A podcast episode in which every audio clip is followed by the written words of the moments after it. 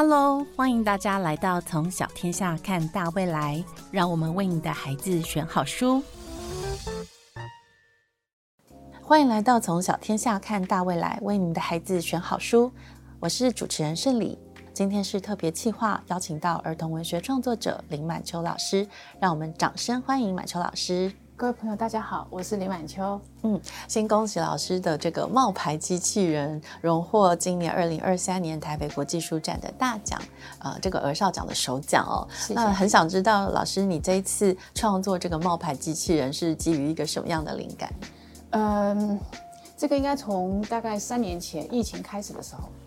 那在那个时候，我本来在写另外一个故事。那后来疫情开始以后呢，我们在伦敦就进入封城。那在封城的那个过程，其实是蛮惊心动魄。我想，台湾也经历过所谓的类封城，可是相比之下，那个真的是不可同日而语。对，那疫情刚爆发的时候，因为我们对这个病毒并不了解，对，然后每天都有很多人死亡，嗯，所以后来封城以后呢，我们就被关在家里面。那你所能够听到的，就是只有救护车的声音。嗯，那当然每天会看电视，看那个所谓的疫情的这个报告。嗯，那看到的就是死亡数字不断不断的上升，然后再加上我们那个时候有非常严格的所谓两公尺的社交距离，那每天只能出去采买大概一个小时这样子。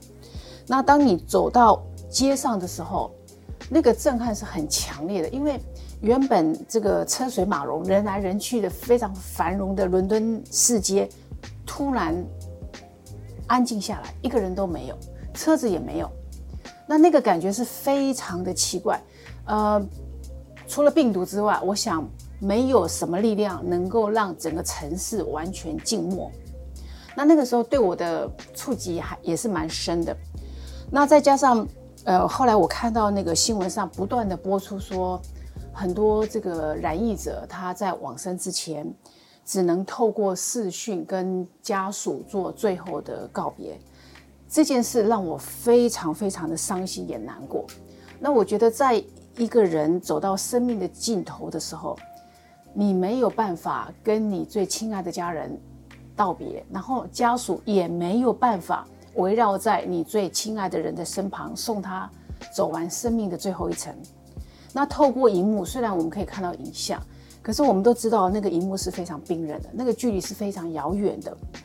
然后再透过荧幕看到你最爱的人，他走走到了生命的尽头，他经历了人生最后的那一个那一阶段，你想握着他的手，你想让他知道我就在这里，你做不到。然后当你看着隔着荧幕看着你亲爱的人离开了。那可能隔了一个星期，甚至两个星期之后，你所接到的是一个冷冰冰的骨灰坛。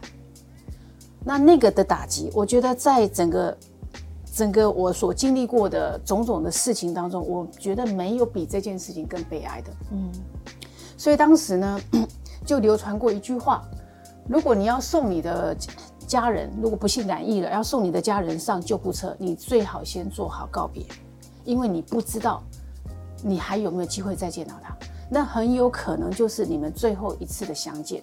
所以当时很多人在送家属，呃，上救护车的时候，都是犹豫又犹豫，挣扎再挣扎，实在是真的不行了，这个气已经是喘不上来了，才叫才会叫救护车。那这个呢，就让我非常的震撼，所以我当时就想写一个这样的故事。我刚是，我刚开始只是想写。一个少年，他为了要去见他病危的妈妈，想在妈妈临终的之前握着她的手，跟她说：“妈妈，我爱你。”好，原来故事的发想是就这么简单。嗯，那这个想而易知的，大概就是一个所谓的冒险的一个故事，因为在重呃重重的阻拦之下，这个少年如何到达医院去见他的妈妈？啊，这个是我原先最开始的设想。那慢慢写着写着，当我们看到科学家们非常认真的在研发呃疫苗，想用科技的办法来战胜这个病毒，那这个消息呢也令人非常的振奋。好，那我们也很期待，呃，总觉得这是人类呃能够从房子里走出来的唯一的一个方法。可是，在这个过程当中呢，其实又让让我啊，让我想到一件事情，就是说，以往的疫苗的研发都是至少经过十年以上的非常漫长的历程，去做一次又一次的实验，一次又一次的这个修正，然后呃，确定这个疫苗是非常安全的，才会施打在这个我们的身上。嗯，可是因为这次病毒呢，来势汹汹。那科学家们没有那么多的时间，嗯啊，他们要用最短的时间，然后呃把这个疫苗制定成功，所以当时就有很多呃自愿的人体的实验者，就是他们也也就是花钱呐。如果你愿意来当我们的实验对象，我们会愿意付你多少钱？哈，等等，嗯嗯。那希望就是用最短的时间来研发这个疫苗。那这个让我想到的就是科技的力量。对，好，科技的力量。那其实这些年来，科技已经是那个进展是令大家真的是呃耳目一新。你也不知道那个快的让你有一点快要跟不上。嗯。可是我更往前想一步，想一步就是说，在科技这么呃这么大力的这个快速的前进的这个同时。好，那 AI 机器人出来了。虽然说我们现在运用在生活里面的还是很局部的，可是像在医疗方面，在很多产业上都是机器人。那将来有一天，机器人，我相信它百分之百能够取代职职场上的各种工作，OK，甚至还能够做得更多。嗯，那也许在二十年后、三十年后，甚至五十年后。这个科技会不会成为另一种病毒？嗯，啊，对人类带来的冲击跟影响，也许不下于我们现在所说的这个新冠病毒。嗯，那个对人类冲击其实是非常非常大的。对，那很多人你可能会因此你就失业了，你的生活形态会因此而改变。嗯，可是我们都没有做好准备。对，那到了那个阶段怎么办？那我们已经到了这个年龄，也许你会呃自我调侃说：“哎呀，那对我影响不是很深了哈。”可是你想想看，我们的青少年，那正是他们将来要面临到的一个非常变化非常剧烈的一个社会。那他们将来会用什么样的方式来生活、来工作？我们现在都不不知道，嗯，不能想象，无法想象。所以呢？当我想到这一点的时候呢，我决定把这个机器人带入我的故事里面。嗯，好，那我把故事带进来。呃，在这个故事，因为我不想让我原来的主轴偏离的太太远，就是还是维持在这个少年去看他的妈妈这件事情，还是锁定在所谓的这个疫情之下。那这个机器人的出现呢，我只是想做一个类比。好，所以我就很单纯的就是这个少年他的梦想就是想当一个机器人，因为他觉得当机器人无所不能。嗯，好，嗯，只要安装一个晶片，呃，设计一个城市，他就可以做到他需要花十年甚至二十年的努力才能达到的事情，甚至能够超越他体能上他可能一辈子永远无法突破的这个一个极限，这些都是机器人能够做到的。嗯，可是反观这个机器人。他其实渴望人类的生活，因为人有感觉，嗯，他要爱，他他想要，他想要有那种人类的这个情感，那这个就是机器人所没有的，嗯，所以其实我借由这样的一个故事，除了讨论到疫情，讨论到嗯呃这个疫情对人类的影响之外，其实我借由这两个这两个少年，他们在对比出人跟机器人之间的差异，好，那。最后，呃，你想要成为机器人也好，或者你觉得我们应该 回归到我们人类最，呃，就是呃这个 原本的这种生活形态也好，我想这个都是可以去讨论。希望在这本书里面，我们的读者读完了以后呢，哎，能够去探讨机器人跟人之间的一个种种的问题，还有他们的界限，嗯，好，还有将来这波趋势，机器人这个 AI 的发展。那人类如何自处？嗯，所以这个衍生到最后，我会把机器人带进来。嗯，那当然呢，把机器人带进来，当然就呃一个写作的表现手法来讲呢，因为也比较贴近啊现在。嗯，好，那呃一般来讲，这个少年小说、冒险、奇幻这个类别太多了哈。对，那你如何用不同的表达手法？来吸引我们的读者。我觉得这也是一个作者现在。呃，比较辛苦的地方了，一个挑战。对，我觉得就是说的比较直接一点，就是换汤不换药嘛。你的那个基本的骨架，嗯，也就还是一个冒险的精神，冒险故事，嗯。可是你转换成比较具有时代感，对，好，呃，跟青少年他们现在接触到的，呃，这个。东西比较能够贴切，嗯，密合起来，那对他们吸引他们来阅读这本书的这个可行性也是比较高的，嗯，好，所以就是把现代的元素加进来。所以，我加进这个机器人呢，除了有我刚刚讲的那个，呃，可以去探讨的种种的议题之外呢，其实也是在表达的手法上哈，能够贴近现代，具有一点点的时代的时代感。嗯，好，所以我会把这个机器人带进来，最后才会变成是，呃，这个冒牌机器人。那至于很呃，有些读者呢，已经读过这本书的，就问说，那到底谁是冒牌机器人？好。那我觉得这个其实是可以可以去讨论的。所谓的冒牌，当然我们有所谓的形象上的，就是我我是真的是 AI 还是不是啊？还是说你的生活很呃，因为我故事里面有提到，就是因为我们在封城的期间呢，你就在家里嘛，什么都不能做，那你的生活呢就会被限缩到你就是每天三餐做一点家事啊，那就是非常规律化的。那那种非常规律化的生活之下，你的大脑失去了运作，好像你就变成被，呃，就变成好像被制约了。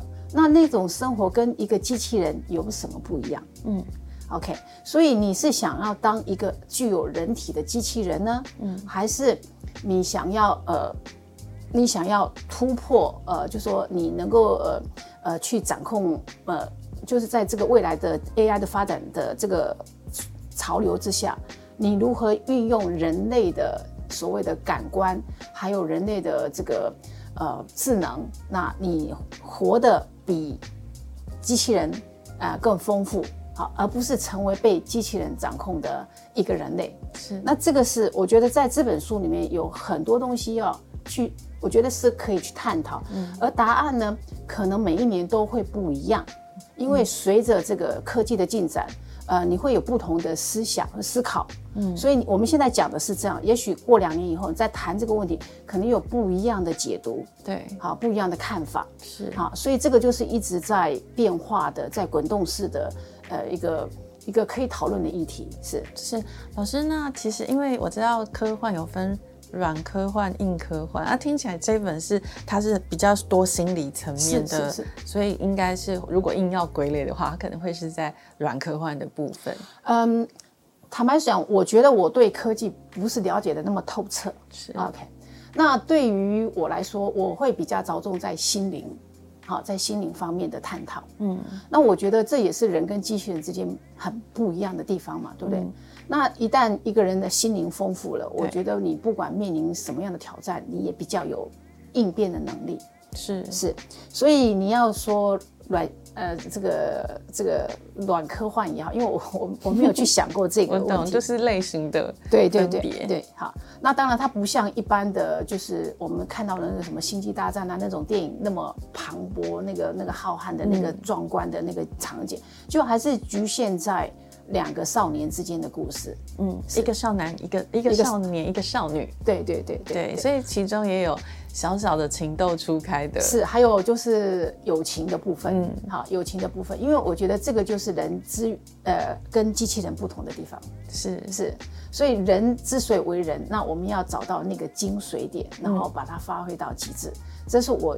呃，比较想在这个书里面去谈到的、带到的是，对，因为通常这个科幻小说有时候它会有一些悲观，尤其是在讲未来的事事情。那我刚刚一开始听老师在形容的时候，也觉得有一种悲观的氛围，但是最后你还是赋予了它一些新的希望，是人性的希望，对吗？是，因为我觉得机器是是拿来用的，好，是那。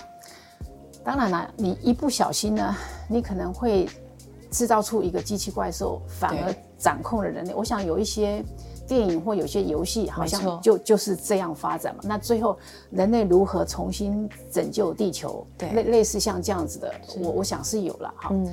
但是那个，我觉得那个有一点超越我的能力。嗯。好，那我我还是着重在我们现实生活当中。呃，尤其现在在这个阶段的孩子，他们会面临到的一些一些事情。那不，我想对于成长的孩子来讲，你说友情、亲情，对我觉得还是两大元素，掌控他们的两大元素。对。那至于外围的这些东西，我觉得也会随着他们的年龄逐渐成长，他们会有一些能力去处理跟面对。OK，所以我在这个故事里面，其实亲情跟友情，好，是我。呃，我锁定的，尤其在最后那个，呃，其中那个少女她的牺牲，我觉得那个其实是也是蛮感人的。嗯，好，所以我觉得在我们在这个小说里面，我要传递的。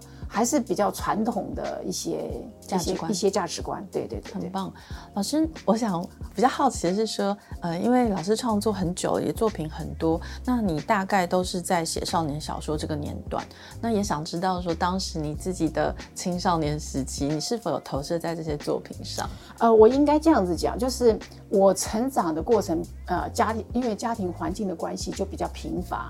嗯，所以其实还有加上那个年代，嗯，我们并没有这么多所谓的儿童小说也好，青少年读物，嗯，可以看，大部分就是看教科书，嗯，所以，所以当我大学毕业以后，我从事编辑工作几年以后呢，我接触到这个所谓的儿童文学，我其实真的是被吸引到，因为我觉得那个东西也许是在我小时候应该阅读的，可是我没有。我反而是在长大之后才被满足到，好，对，嗯，被满足到，然后，然后因为太喜欢了，太喜欢了，后来我就在这个儿童读物出版工作，呃，公司工作，对，那也工作了好多年，然后接触到的也都是，呃，呃，都是我喜欢的一个，呃，儿童小说也好，少年小说也好，嗯，然后在这个耳濡目染当中，慢慢慢慢的。其实我我我也试着在想说，也许我也可以去创作。对，OK，所以呢，我就会把这个呃呃，后来我离开这个公司之后呢，成为一个自由工作者，我就开始着重在这个创作上。嗯，那很多东西当然跟你，我觉得跟成长的背景是有关系的。哈，就说有些议题，其实在那个当儿你并没有想到。可是，在你成长之后，你其实回过头去看，你才会想到说，哎，有些东西其实，在那个时候呢，呃，如果我有适合的读物，或者有一些有一些资讯，我可能可以避免掉那个伤害。哈，嗯，那比方说像那个《傅雨师的女儿》这本书，是这本书呢，其实基本上是我童年的经验，虽然呃精神是一样，但是故事不一样。对，好，因为我。我成长在一个呃一个孩子很多的家庭，嗯，那我的父亲呢，他就是想要儿子嘛，重男轻女嘛，在那个年代都是嘛，对，那偏偏我们家都是女生嘛，哈，所以在那样的一个氛围之下呢，其实是非常受压抑的，非常压抑。然后，然后小的时候呢，你可以理解到父亲对儿子的期待，哈，可是在这个部分他没有办法得到满足。然后对于我们这些女儿呢，她爱我们的，可是她又有一点觉得遗憾，因为我们没有办法传宗接代，好，嗯，所以因为小时候的点点的这些，呃，因为受到这个重男轻女哈的这样的一个环境的影响之下呢，我的成长过程当中相对是比较压抑的，是，可是我在那个年代我并没有察觉到，嗯，啊，我觉得大家都一样，对，确实也是大家都一样，所以。等到我自己慢慢长大了，我接触了很多儿童文学以后，我回过头来看这一段，我觉得其实那个时候如果没有这么压抑的话，也许呃现在的我不是现在这个样子。嗯，好，所以我后来就决定把那个那个是那一段的这个感觉，好写写成一个故事。那我就当然故事傅雨斯的女儿的的这个整个的故事是虚构的，对，可是背后。渴那个少那个女孩渴望父亲的爱，嗯，那个是真实的，是我相信，对，因为在那么多孩子当中，我们根本没有机会去体会到爸爸的爱、妈妈的爱。妈妈每天就是忙着孩子、忙着家务，她连坐下来好好休息一刻的时间都没有。嗯，好，所以，嗯，我小的时候呢，看到很多同学都留辫子。嗯，好，呃，然后每天去上学，有时候会经过人家的那个庭院，看见妈妈在帮帮那个小女生呢编辫子。其实那是我非常非常渴望的一幕。其实那个感觉就觉得妈妈在那个短短的十分钟里面是你的，是。可是我们连那个十分钟都没有。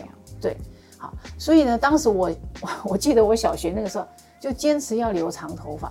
那为了这个还跟妈妈弄得不愉快，因为她没有时间照顾我们。然后那个剪的那个，你知道那种学生头，那个时候那学生就容易嘛，清洗时各方面都很容易嘛。那你留一个长头发，还要编辫子，还要梳头发，那个很麻烦的。那我记得为了这个，我还跟我妈妈还闹过脾气。可以想象。可是那个时候，我们心里面你不了解，你不了解说。我为什么那么那个时候那么坚持要留长头发？嗯，好，那甚至一直到我长大以后，我还是留长头发。我觉得那也可能也是一种心里面的弥补。弥补，对对对对。所以其实童年时代的种种的事情，我觉得都会造成你长大以后的一些。一一蛮不会影响蛮大的，对一些决定啊，或者是某一些关卡的时候，你可能会做一些选择，没有错，跟童年有很大的关系。是是是是是。老师怎么看待这个青少年这个阶段，它的重要性，然后以及呃每一个青少年或青少女他的共同议题？我觉得青少年这一段哈，其实在国外他们叫 young adult，嗯，他们不叫青少年，就是年轻的成年人。OK。那这一段呢，我觉得其实人生当中非常特别的一段，比方他比儿童成熟，可是他又没有成年人的呃那么大的压力，好，还有就是说他的成年人的那个呃果决跟他判断事情的能力，他其实就是一段过渡期，就像一座桥一样，从儿童过渡到成年。那在这一段，在这一段。生命里面其实又是最纯真的，啊，充满了幻想，充满了理想，又充满了经历。那对未来呢，也充满了期望跟好奇。对，那在这一段历程当中呢，如果能够给予好好的这个培育的话，嗯，那么将来他在成年之后，他就比较有能力，好去面对人生的各种的问题。嗯，OK，那那可是偏偏呢？呃，我觉得我们在可能也是因为学校课业的关系、考试压力的关系，还有家庭的关系，我觉得这这一段，我觉得有一点被，呃，应该说被被牺牲掉了，嗯，被忽视了，被忽视掉了。你没有办法在这段好好的去去理解自己、了解自己、认识自己，嗯，反而你就是赋予他好多好多。好多他应该对对，他应该做的事情，对，好，甚至就是放逐他去做呃他想要做的事情，嗯，好，并没有真正好好的去引导，嗯，那我认为青少年读物呢，它其实是有这样的功能，嗯，那不过很可惜的，就是说现在因为是媒体跟图像主宰一切，是，反而现在青少年呃阅读的。呃，能力还有量都往下降，我觉得这是很可惜。虽然说在呃吸收知识啊这个部分呢，你可以用各种不同的媒体来达成，可是我觉得文字它有一种独特的魅力，嗯，它可以让你的心安静下来，嗯，OK。所以常常有人问我说，嗯，我的这些创作希望能够带给青少年朋友一些什么样的？啊，反思或者一些什么样的，呃，就是嗯，呃，就是帮助他们哈。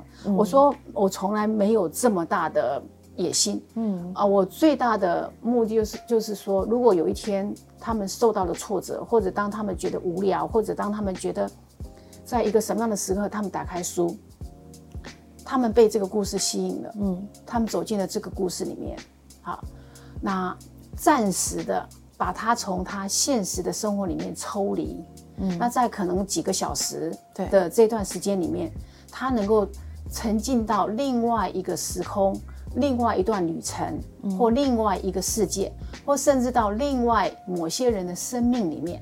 嗯，好，那在这个过程当中呢，呃，他可以得到一种呃平静，或者一种得到呃一呃阅读上的喜悦。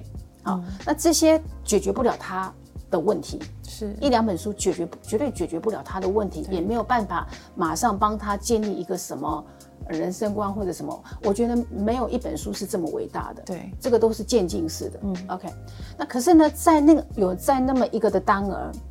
他能够暂时逃离或脱离，嗯，好，然后甚至在阅读这个故事，在参与别人的故事里面呢，他可以像一面镜子一样，也许可以反照出自己的某一些小小的问题，嗯，或者呢，嗯，埋下一个小小的种子，OK，然后等到有一天，哎，他突然想到，我曾经在哪一本书里面看到过一句话，或者看到一个故事，或者是什么。其实这样就够了。我从来没有那么大的雄心大志，想说用我的小说去影响青少年。我认为这个是呃很困难的。好，他必须要靠很多很多不同的呃累积。对，好，那当然青少年的可塑性是很高的啦。哈，对。那那在这个阶段，如果说我们能够提供他们各种不同的媒介也好，哈，呃，或者是资源也好，嗯那。对他们都是有帮助的，嗯，所以，我我回到你刚刚问我的问题，我的我在我青少年阶段，呃的阅读，我在我青少年的呃阶段，我阅读的其实是非常非常少，因为我们那个时候呢，国中、高中，然后大学联考，嗯，我们根本没有时间去看这些东西。如果有时间，就是看琼瑶小说。嗯，好，那你也知道，琼瑶小说就是充满那种非常不真实的、故事人间烟火的那种爱情。对，那对于现在的年轻的孩子来讲，也许他们也觉得那个吸引不了他们了，因为不同的时代嘛，对不对？可是至少在我的那个年代呢，我们会偷偷的看，嗯，好，然后去借由书里面的故事去体验一段。所谓的爱情是好，那虽然那隔靴搔痒，虽然那也不真实，嗯，可是你会从里面去看到别人的生命，没错。所以，所以我常常讲说，阅读啊，因为我们的我们的生命是有限的，我们的人生阅历也是有限的。可是透过阅阅读，你可以从别人的生命里面去扩展自己的生命，嗯，好。然后，所以在那个阶段，我们读的大概就是琼瑶小说，嗯，好。然后虽然，而且那个时候还是不能光明正大的读，还是要偷偷的读，因为要是被家长老师看到，就会会被骂，会念，就说你还不读书，快要考试了，还怎么读这个书，呃，也就就会挨骂这样。所以那个时候也不是很鼓励你去读这些课外读。课外读。那我一直到了上高中，我上高中以后呢，嗯，就是考上高中的那一个暑假，我们去报道。去报道之后呢，我们就有拿到一个档案夹，档嗯档案夹里面呢就有一张，呃大概有两三张纸，嗯，上面列出了一百本书，是。好。哦，列出一百本书，然后那个夏天呢，我觉得才是我开始大量阅读的开始，嗯，然后开始读呃西洋文学名著，啊像《简爱》呀，《基督山复仇记》呀，啊《罪与罚罚》这些，不不不不，那个夏天对我来讲影响蛮大的。是。好，然后进入高中，高中以后当然课业还是很忙，可是会开始想要看课外读物，嗯，所以那个时候也比较大一点。有时候，哎，呃呃，那时候我们星期六呢还要早上还要上课，对，半天，对，半天。那通常就是早上上了课，下午呢就跟同学，我们就到重庆南路，啊。去逛街，逛逛那个书店街，是，然后就哎买个一一本两本，然后到时候同学互相交换，嗯，那个时候开始大量，我开始大量阅读是从我高中的时候开始，嗯，好，然后另外再来，呃，对我另外一个一个影响是读了大学以后呢，呃，我修了文学概论，那那个文学概论呢，呃，那个对我影响也很大，就是老师就开始去讲，就是有系统的讲。各国不同的文学的发展，嗯。好，那那时候我住校，然后所以每天晚上呢，我就会吃完晚饭就会去图书馆，一直到九点钟图书馆关门之前才回寝室。嗯，好，那那那那堂的文学概论呢，我觉得对我帮助也很大。嗯，好，所以我开始呃走进文学里面，其实就是在那个时候。那在那之前，我其实我跟所有的孩子一样，就是只有教科书。那几年是很关键诶，非常关键，所以我错过了青少年读物，真的错过的青少年。之后的创作都是为了在弥补你错过的光阴吗？我觉得是诶，所以从某一个角度来讲，我觉得我是在为我自己而写。哦，因为我觉得这是我年少的那个阶段没有被满足到的。嗯，好，所以呃，在写青少年读物，你也知道现在的。呃，不管市场也好，对，还有各方面的条件，其实都是不好的。对，那我觉得我可以坚持下来。我觉得一个很重要的原因就是说，我觉得我是为我自己在做。嗯，那我写给那个年纪的我。嗯，好。那比方说像来自监狱的信，对，这个也是谈到爱情。是。那我觉得，嗯，当然现在的父母可能又比我们当时的呢再开放一点。